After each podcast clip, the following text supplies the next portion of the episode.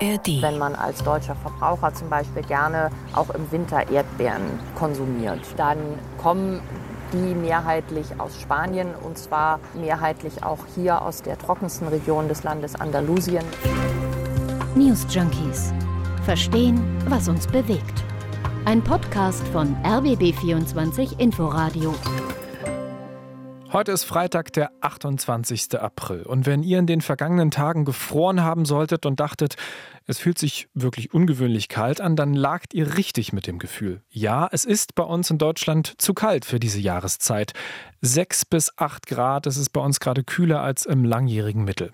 Gucken wir aber heute nach Südeuropa. Da werden gerade Temperaturrekorde geknackt. Insbesondere in Andalusien, also Südspanien. Da ist es nicht ausgeschlossen, dass innerhalb der nächsten Tage sogar die 40 Grad gerissen werden. Über 37 Grad wurden in Sevilla gemessen, in Cordoba sogar über 38 und ja, Spanien ist Hitze gewöhnt. Aber nicht so früh und das ist nicht normal. Das sagt auch diese Frau hier. Die Temperaturen in Spanien liegen gerade um mehr als 15 Grad höher als gewöhnlich. Wie gehen die Menschen damit vor Ort um? Was sind Strategien gegen diese frühe Hitze? Und was haben die spanischen Erdbeeren, die gerade in deutschen Supermärkten verkauft werden, mit dem Austrocknen eines spanischen Nationalparks zu tun? Das klären wir in der heutigen Folge der News Junkies. Ich bin Bruno Dietl und falls ihr uns in der ARD Audiothek noch nicht abonniert habt, dann wäre genau jetzt der richtige Zeitpunkt dafür. Denn mit einem Klick auf die Glocke verpasst ihr keine neue Folge mehr. Die Hitzewelle, die wir gerade in Spanien sehen, die passt sehr gut zu den Erkenntnissen des vor wenigen Tagen erschienenen Berichts des EU-Klimawandeldienstes Copernicus. Das Klima, das uns erwartet, wird sehr, sehr anders sein als das Klima, in dem wir aufgewachsen sind.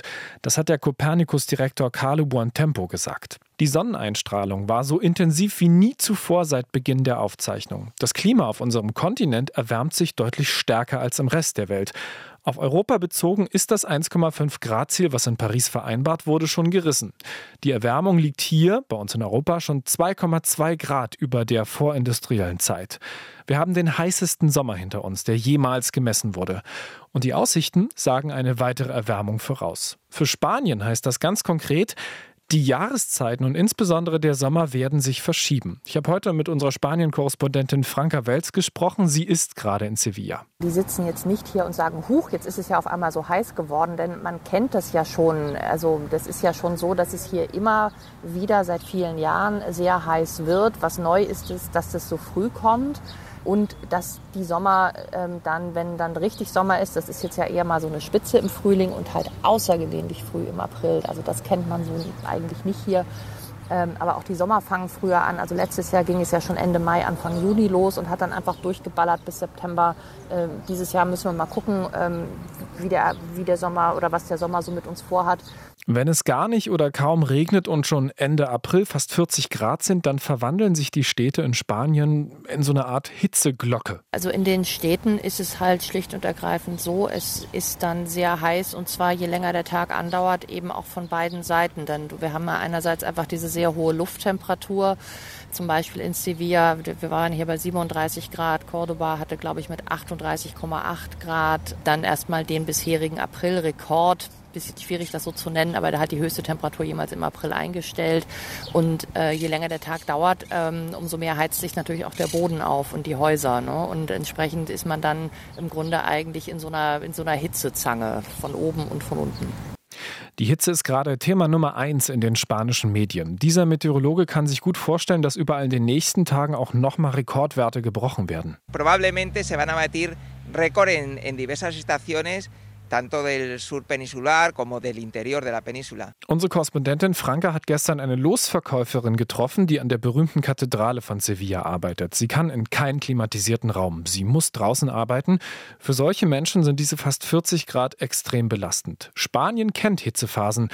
Aber dass die bestehenden Pläne dagegen auch schon so früh aktiviert werden müssen, das ist auch noch nicht vorgekommen. Die haben hier in Spanien ja so standardmäßig Hitzeschutzpläne in den autonomen Gemeinschaften, also sowas wie unsere Bundesländer, äh, die jetzt nach Vorschlag des Gesundheitsministeriums vorgezogen werden. Denn da ist dann eine Idee, die zum Beispiel ähm, sich die autonome Gemeinschaft Madrid genommen hat, eben zu sagen, wir lassen jetzt ähm, oder wir, wir, wir verdichten den Takt im ÖPNV ähm, was dann natürlich dazu führt, also die Busse, meistens Elektrobusse, sind klimatisiert, Metro und dergleichen mehr ja sowieso, ähm, dass die Leute dann zum Beispiel weniger Zeit ähm, an doch sehr heißen Haltestellen verbringen. Wir haben es von Franka gerade schon gehört, die Städte werden von der Hitze quasi in die Zange genommen. Da ist auch eine ganz neue Art von Stadtplanung natürlich gefragt. Da gibt es natürlich einfach schon diverse Programme in den Städten, um zu, also gerade in den Städten zum einen, ne, um zu überlegen, was machen wir jetzt eigentlich, also wie kann man ähm, mehr Schattenorte schaffen, dass die Leute aus der Sonne rauskommen. Also man sieht das ja in manchen Städten, wenn man so Fußgängerzonen hat, da sind dann so Sonnensegel drüber gespannt, um die Leute wenigstens von oben zu schützen. Es gibt aber auch längerfristig angelegte Projekte. Also ich habe mir gestern etwas angeguckt hier in Sevilla, wo sie zum Beispiel sich auch überlegen, wie kann man, ohne dass dabei jetzt aufwendig Energie verbraucht wird, äh, so Orte, die problematisch sein können, wie zum Beispiel Bushaltestellen, runterkühlen. Also dass man zum Beispiel Bänke hat, durch die im Grunde so Wasser durchgeleitet wird, aber in dem Kreislauf. Ne? Also dass das dann wiederkommt, um dann diese Bänke ein bisschen runterzukühlen. Das sieht aus wie so Backsteinwände, wo man denkt, da hat der Maurer gepennt, weil da so Lücken zwischen den Steinen sind. Aber wenn man genauer hinguckt, laufen da auch so ganz feine Wasserleitungen durch, die dann eben auch diese Steine kühlen. Und diese, diese Mechanismen werden dann mit Solarenergie betrieben. Sonne gibt es hier ja zu Mass. Also das heißt, das wird auch nachhaltig gemacht. Also solche Sachen gibt es eben auch, dass man also sowohl städteplanerisch im Großen als auch im Kleinen überlegt, wie können wir eigentlich den urbanen öffentlichen Raum lebenswert und auch überlebenswert erhalten. Denn ähm, das kennt, glaube ich, jeder, der schon mal mehr Zeit in Spanien verbracht hat. Wenn es geht, findet ein Großteil des Lebens eben draußen statt. Und das möchte man eben auch in Zeiten des Klimawandels durchaus noch möglich machen. Hitzewellen dauern immer nur eine bestimmte Zeit an, die gehen vorbei. Aber was ist, wenn noch dazu ewig lang kein Regen mehr runterkommt? Genau in dieser Situation steckt Spanien gerade. Hitze und Dürre kommen zusammen. Seit vielen Monaten schon regnet es in Spanien nicht mehr ausreichend. Kaum noch. Das ist fatal, denn normalerweise fällt der Regen insbesondere in den Wintermonaten und wird dann für den Sommer in den Stauseen gesammelt. Die Stauseen sind aber schon jetzt so gut wie leer, besonders niedrig sind die Füllstände in der andalusischen Stadt Almeria. Da ist der Trinkwasserstausee nur noch zu 12 Prozent gefüllt, also zu fast 90 Prozent leer andersrum gesprochen. Spanien vertrocknet nach und nach. In Katalonien beispielsweise im Nordosten des Landes gibt es schon seit mehr als einem Monat sehr strenge Wassersparmaßnahmen, hat unser Korrespondent Reinhard Spiegelhauer erzählt. In mehr als 200 Kommunen ist eine sogenannte Ausnahmesituation erklärt worden. Die Wassersparmaßnahmen dort betreffen rund 6 Millionen Menschen. Private Gärten und öffentliche Parks beispielsweise dürfen dort nicht mehr bewässert werden. Die Wasserversorgung der landwirtschaftlichen Anbaugebiete ist beinahe halbiert. Auch die Industrie muss sparen. Fachleute sagen, es müsste vier Monate lang durchregnen, damit sich die Wasserspeicher in Katalonien erholen. Barcelona, die katalanische Hauptstadt, ist eine der bekanntesten Städte für Touristen in Europa. Und die Touristen sind gierig nach Wasser. Dreimal mehr Wasser als normale Bewohner verbrauchen sie, erzählt dieser Wasserökonom aus Katalonien. Die Touristen wollen mehr duschen, wollen mehr Zeit im Schwimmbad verbringen und so weiter. Ich denke also, dass dies reguliert werden muss. Wir müssen die Touristen darauf aufmerksam machen, dass es ein Wasserproblem gibt. Am heftigsten betroffen von der konstanten Dürre ist die spanische Landwirtschaft. Das ist ein sehr wichtiger Wirtschaftszweig für das Land. Wir reden da von einem Exportvolumen von 50 Milliarden Euro pro Jahr. In Madrid gab es auch schon Demos von Landwirten für mehr Wasser, weil ja auch sie von diesen Sparvorgaben betroffen sind. Da geht es um 40 Prozent weniger Wasser, was sie ausbringen dürfen. Spanien hat jetzt bei der EU Notfallhilfen für seine Landwirtschaft beantragt und auch Steuererleichterungen angekündigt in Höhe von 1,8 Milliarden Milliarden Euro, auch für die Landwirtschaft. Denn für Weizen und Gerste aus Südspanien wird dieses Jahr schon ein kompletter Ernteausfall befürchtet. 60 Prozent des ländlichen Raums in ganz Spanien sind durch Dürre vertrocknet. Auch andere Bereiche innerhalb der Landwirtschaft sind betroffen, erzählt dieser spanische Agrarökonom. Bei den Früchten sind wir bereits in einer schlechten Situation und haben eine geringe Ernte. Die Preise sind in diesem Jahr im Vergleich zum letzten Jahr deutlich gestiegen. Die Tomatenernte schrumpft weiter und für das nächste Jahr erwarten wir bereits Probleme bei Pfirsichen und Nektarinen.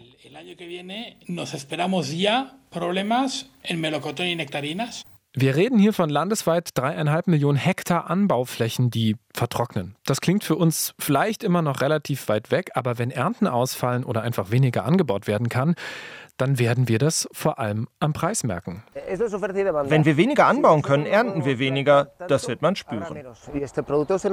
Das war ein spanischer Landwirt nochmal. Und bei einer bei uns sehr beliebten Beere, die streng genommen übrigens eine Nuss ist, zeigt sich sehr deutlich, wie unsere Konsumentscheidung im Supermarkt dafür sorgt, dass Spanien eventuell noch mehr austrocknet.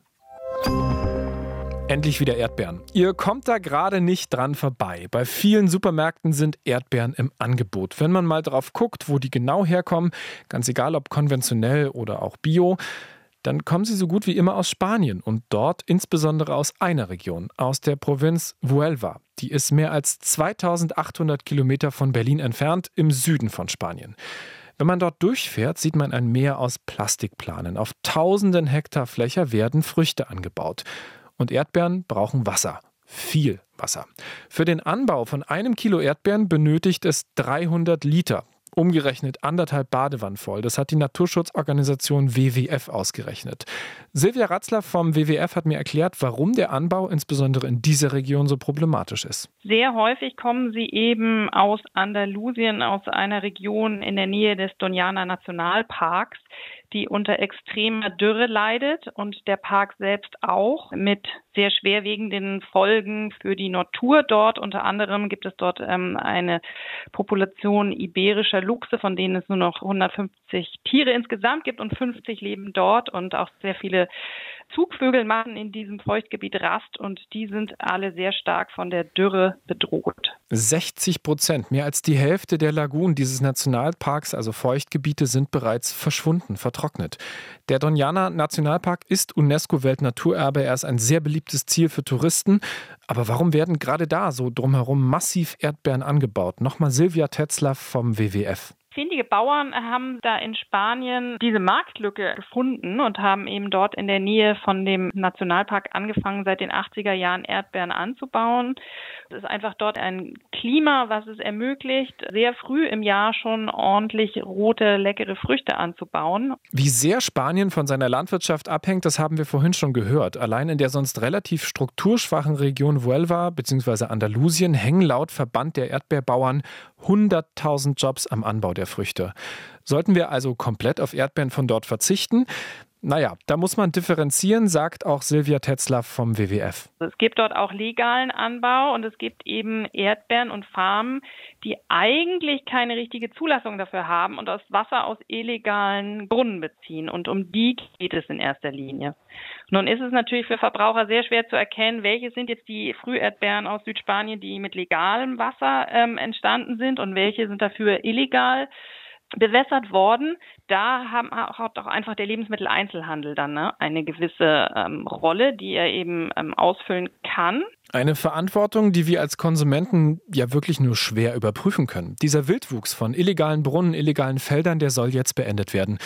Die illegalen Felder und Brunnen werden nicht verboten und aufgelöst. Im Gegenteil, erzählt unsere Spanien-Korrespondentin Franka Welz. Da sind wir jetzt dann in der Situation, dass die Regionalregierung äh, das jetzt äh, ordnen will und da eben jetzt ein Gesetz geplant hat, äh, das, ich denke, das sind so um die 800 Hektar, wenn nicht sogar über 1000 Hektar Anbaufläche legalisieren will, weil die halt diese Situation der Rechtslosigkeit sozusagen ähm, behindern wollen. Und das heißt aber natürlich auch, dass das dem Nationalpark nicht hilft. Also es wird dann zwar nicht mehr, aber es wird auch nicht besser, ne? weil dann einfach diesem Park weiterhin buchstäblich das Wasser abgegraben wird. Also nochmal im Klartext. Illegale Felder werden einfach in legale Felder umgewandelt, auf dem Papier. Sonst ändert sich am Wasserverbrauch konkret nichts. Sylvia Ratzler vom WWF sieht wie viele andere darin vor allem einen Wahlkampf-Move der konservativ-rechtspopulistischen Regionalregierung von Andalusien. Die konservative Regierung in Andalusien möchte eben gerne einigen Wählern ein Wahlgeschenk vor den Kommunalwahlen machen. Ende Mai stehen die ähm, an was natürlich für alle, die bisher äh, sich für Umweltschutz eingesetzt haben, eben auch die anderen Erdbeerfarmer, dann ähm, sehr ärgerlich ist vor allen Dingen. Der Streit um die Erdbeerfelder und den Doñana Nationalpark ist längst ganz oben angekommen. Die Zentralregierung in Madrid unter dem Sozialdemokraten Sanchez hat der Region Andalusien sogar die Zwangsverwaltung angedroht, sollte sie das Gesetz zur Legalisierung beschließen. Da ist sozusagen dieser Konflikt zwischen der spanischen Regierung, die eben den Park schützen will, und die andalusische Regionalregierung, die die vor allen Dingen einen Teil der lokalen Bauernschaft glücklich machen möchte. Unsere Korrespondentin Franka Welz sagt, dass eins in diesem Streit total untergeht: die eigentliche Bekämpfung des Wassermangels und die Rettung des Parks. Der Punkt ist, die Wassermenge da ist endlich. Es sind jetzt schon in den vergangenen zehn Jahren, das teilt die Forschungsstation, die es ja auch gibt, die sich mit diesem Nationalpark beschäftigt, mit 60 Prozent der Lagunen ausgetrocknet. Dieser Park droht irgendwann permanent auszutrocknen. Das hat der Leiter dieser Station mal ähm, so schön gesagt. Er sagte, naja, also wenn das Wasser alle ist, dann gibt es keine Donianer mehr, dann gibt es aber auch keinen Tourismus, der braucht ja auch Wasser und dann gibt es eben auch kein Wasser für die Landwirtschaft. Also jetzt wäre neben allem politischen Geschrei, worin sie hier sehr gut sind in Spanien, das, wo ich mich manchmal frage, was hier fehlt, ist, wie löst man das denn jetzt? Der Streit um den Donianer Nationalpark und sein Wasser ist inzwischen sogar auf EU-Ebene gelandet. Die EU droht mit Sanktionen, sollte die Regionalregierung in Andalusien die illegalen Felder und deren Bewässerung Bewässerung nachträglich legalisieren. Und der Nationalpark könnte sogar seinen Status als UNESCO-Weltnaturerbe verlieren. Aber die Zentralregierung in Madrid, die den Park ja eigentlich schützen will, die hat wiederum einen mächtigen Gegner, sagt Korrespondentin Franka Welz. Sich jetzt mit der Agrarlobby anzulegen, nicht weil das alles böse Leute wären, das meine ich gar nicht damit, aber das sind halt einfach, die sind einfach sehr, sehr gut organisiert. Also die können in sehr schneller Zeit Hunderttausende auf die Straße bringen auch in der Hauptstadt Madrid. Und das sind natürlich aber auch Wählerstimmen, auf die keiner verzichten will. Und jetzt muss man da wirklich mal einen vernünftigen Weg finden, diesen Zielkonflikt einfach auf eine Art und Weise beizulegen, von denen alle was haben. Also die Landwirte, die Menschen, die da leben und das ganze Land. In Spanien wird nämlich im Dezember im ganzen Land ein neues Parlament gewählt. Was den einzigartigen Nationalpark Doñana angeht, waren viele schon davor, dass er bald nur noch eine Wüste ist. Diese Aktion gab es neulich. Eine linke Abgeordnete hat im andalusischen Parlament auf den Stuhl des Ministerpräsidenten einen Becher Sand ausgeschüttet und gesagt, so wird Danjana aussehen. Unsere Spanien-Korrespondentin Franka Welz, die habt ihr schon mehrfach gehört, die ist dort gerade auf Recherchereise. Spricht mit sehr vielen Menschen, die unter der Hitze und der Dürre leiden. Und sie merkt, wie nachdenklich die Leute auch geworden sind. Und die sehen auch, wie sich ihr Land verändert. Also wie zum Beispiel einfach ganze Landstriche das haben wir jetzt auch vor zwei Wochen gesehen, als wir von Pamplona dann 400 Kilometer nach Madrid zurückgefahren sind nach einer Recherche. Da fährst du einfach kilometerlang durch staubtrockene Landschaften. Das sind natürlich dann auch Eindrücke, die wir so im Vorbeifahren haben als Journalisten, die mal im Land unterwegs sind. Aber die Leute, die dann in den unterschiedlichen Regionen wohnen, die sehen das ja genau. Die sehen ja auch, wie sich, wie sich Flussläufe, wie sich die Flüsse verändern, wie sich die, ähm, die Stauseen verändern ähm, wo es überall brennt, plötzlich, wo es vielleicht in den Jahren zuvor noch nicht so gebrannt hat, wie intensiv diese Brände jetzt auch werden, was in der einen, zum einen mit der Art der Waldbewirtschaftung zu tun hat, zum anderen aber auch damit, dass das alles knochentrocken ist, wenn man diese lang angehaltenen Dürren hat. Und da sieht man dann schon, wenn man auch mit den Menschen spricht, zum einen, es hat kaum jemand, mit dem ich gesprochen habe. Und zwar reicht das vom Taxifahrer über den Kellnern, über besagte Losverkäuferin, über höhere Angestellte, Leute von der Stadtreinigung, also wirklich auch alle, alle so gesellschaftlich sozioökonomischen Klassen ähm, sind damit abgedeckt oder viele zumindest, ähm, gibt es auch keine Frage, dass das natürlich mit dem Klimawandel zusammenhängt und dass wir hier in Spanien äh, jetzt schon das erleben und das haben, was, wenn es schlecht läuft, in anderen Teilen Europa erst in ein paar Jahren in dieser Deutlichkeit sich ähm, zeigen wird. In Spanien ist der Klimawandel sichtbar, spürbar im Alltag angekommen. Thomas Ascarate ist Mitglied des Nationalen Forschungsrates in Spanien und auch Mitglied des sogenannten Dürrerates. Er bringt es so auf den Punkt. El cambio climático no es para pasado mañana. Denn der Klimawandel ist nicht von übermorgen, sagt er. Er ist von morgen, wenn nicht schon eigentlich heute. Für unsere Entscheidung als Verbraucher am Obst- und Gemüseregal hat Silvia Tetzler vom WWF übrigens einen guten Tipp. Regional und saisonal einkaufen. Und in wenigen Tagen beginnt ja auch schon die deutsche Erdbeersaison. Da kommen sie dann von um die Ecke und nicht mehr aus fast 3000 Kilometer Entfernung. Es ist kurz vor dem Wochenende, ihr habt Zeit für gute Bücher und auch gute Podcasts. Dann hätten wir dann noch einen Tipp für euch. Wenn ihr wissen wollt, wo bekannte deutsche Schriftstellerinnen und Schriftsteller ihre Inspiration herbekommen, dann ist der neue Podcast Orte und Worte was für euch. Das Besondere ist, dieser Podcast, der geht raus an einen Ort, der entweder als Schauplatz für die Geschichte im Buch oder auch als Inspiration wichtig ist. Sehr, sehr persönliche Gespräche mit Autorinnen und Autoren sind das Ergebnis. Ein Buch und gleichzeitig eine Begegnung in der ARD Audiothek und da, wo es Podcasts gibt, jeden Donnerstag neu. Das waren die News Junkies für diese Woche. Ich bin Bruno Dietl. Bis bald. News Junkies Verstehen, was uns bewegt. Ein Podcast von RBB24 Inforadio. Wir lieben das Warum.